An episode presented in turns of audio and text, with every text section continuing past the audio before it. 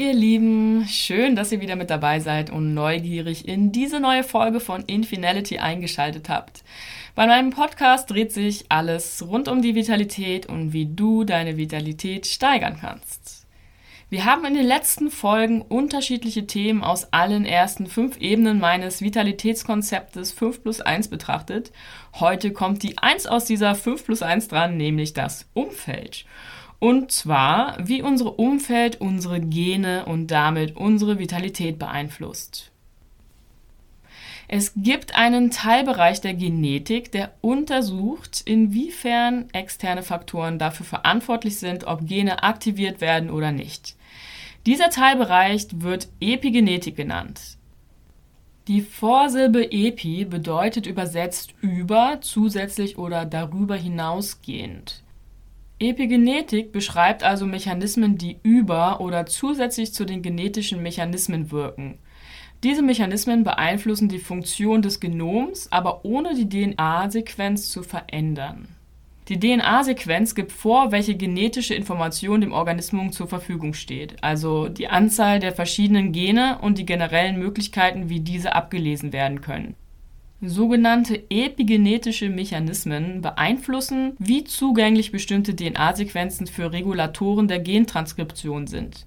Epigenetische Unterschiede beeinflussen nicht direkt einzelne Gene oder DNA-Sequenzen, wie es zum Beispiel Genmodulationen oder Genvarianten können, sondern beeinflussen, wie gut und in welchem Kontext Gene oder DNA-Sequenzen abgelesen werden, ohne den genetischen Inhalt zu ändern. Früher, da galt die Vorstellung ja, dass unsere Gene, die wir von Geburt an mit uns tragen, unveränderbar seien. Man hat dann später jedoch mit der Epigenetik herausgefunden, dass nicht unbedingt jedes Gen genutzt wird und dass ein Gen unter bestimmten Bedingungen lesbar oder nicht lesbar sein kann. Umgangssprachlich heißt es auch, dass Gene im Laufe des Lebens ein- oder ausgeschaltet werden können.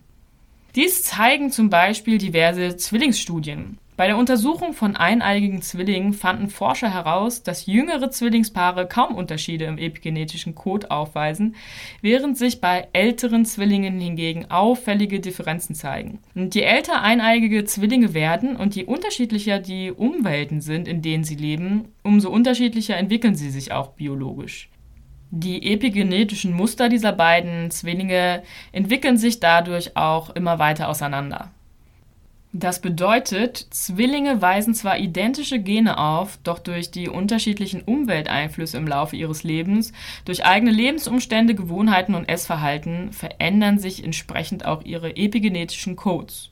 Und diese unterschiedliche Entwicklung kann unter Umständen dazu führen, dass bei einem Zwilling vielleicht ein Gen eingeschalten wird, was bei dem anderen Zwilling ausbleibt. Die Stummschaltung von Genen geschieht durch sogenannte epigenetische Marker. Epigenetische Markierungen bewirken, dass Gene an- und ausgeschaltet werden und dadurch Krankheiten, Hormonhaushalt und Stoffwechsel beeinflussen. Ob ein Gen epigenetisch markiert und somit stumm geschaltet wird, hängt von verschiedenen Faktoren ab. Auf einige dieser Faktoren komme ich auch gleich nochmal. Mit den epigenetischen Veränderungen passt sich das Erbgut an die Anforderungen seiner Umwelt an. Und da wären wir auch schon beim Zusammenhang zwischen der Umwelt und den Genen. Umwelteinflüsse können nämlich die Aktivität der Gene steuern, beeinflussen also, ob ein Gen aktiv oder nicht aktiv ist. Interessanterweise beginnt diese epigenetische Markierung bereits im Mutterleib was die Mutter isst und trinkt, ob sie Stress hat oder gelassen ist, ob sie sich in der Stadt oder auf dem Land aufhält, ob sie raucht oder Medikamente nimmt oder oder. All das beeinflusst die Stoffwechselgene des Kindes und damit dessen spätere Gesundheit. Veränderungen an den Genen bzw. epigenetische Informationen können sogar über Generationen hinweg weitergegeben werden. Demnach erben wir von unseren Eltern also nicht nur eine Vielzahl gesundheitsrelevanter Gene, sondern auch deren epigenetische Programmierung und damit die Wahrscheinlichkeit, ob und wie stark bestimmte Erkrankungen bei uns ausbrechen. Kommen wir nun zu den Umweltfaktoren. Ich hatte ja gesagt, dass verschiedene Faktoren darauf wirken, ob Gene ein- oder ausgeschaltet sind, ob sie aktiv oder deaktiv sind. Und Umweltfaktoren mit Einfluss auf die Epigenetik lassen sich grob in folgende drei Kategorien einteilen. Da haben wir zum einen die natürliche Umwelt, also zum Beispiel das Licht am Tag, Stille in der Nacht, das Magnetfeld, aber auch Lebensmittel und Naturkatastrophen.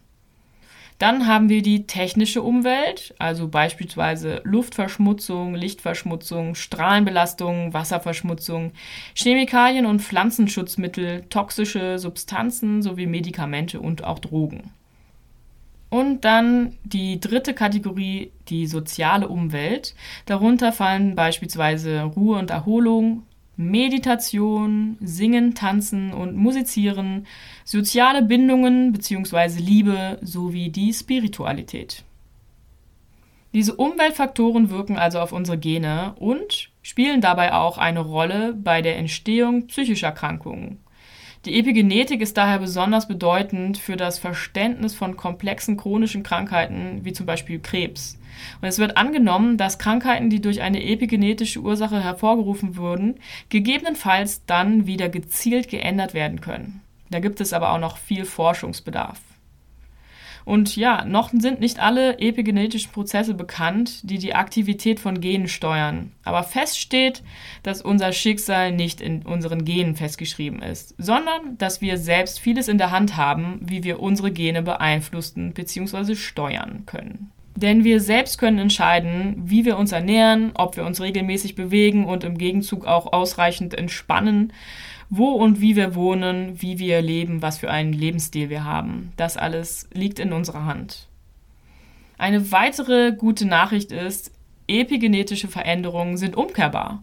Wir können also negative Prägungen im Laufe des Lebens mit entsprechenden förderlichen Umweltreizen positiv verändern, den Schalter für ein Gen quasi bewusst ein- und ausschalten. Abschließend möchte ich dir nochmal die zwei wichtigsten Learnings aus dieser Folge nennen. Erstens, das Erbgut eines Menschen ist nicht starr, sondern wird durch Lebensstil und Umweltfaktoren beeinflusst, was sich positiv wie negativ auswirken kann.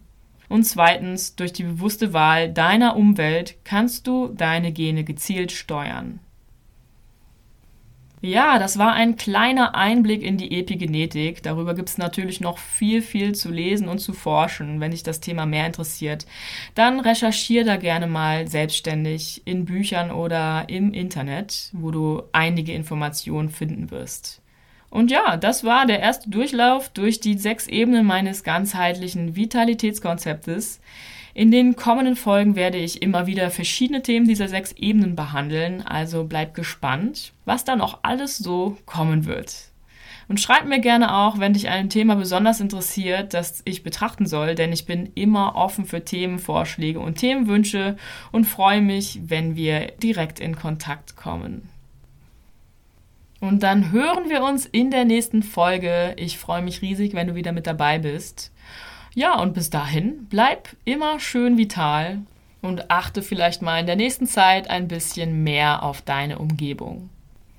Alles Liebe, deine Andrea.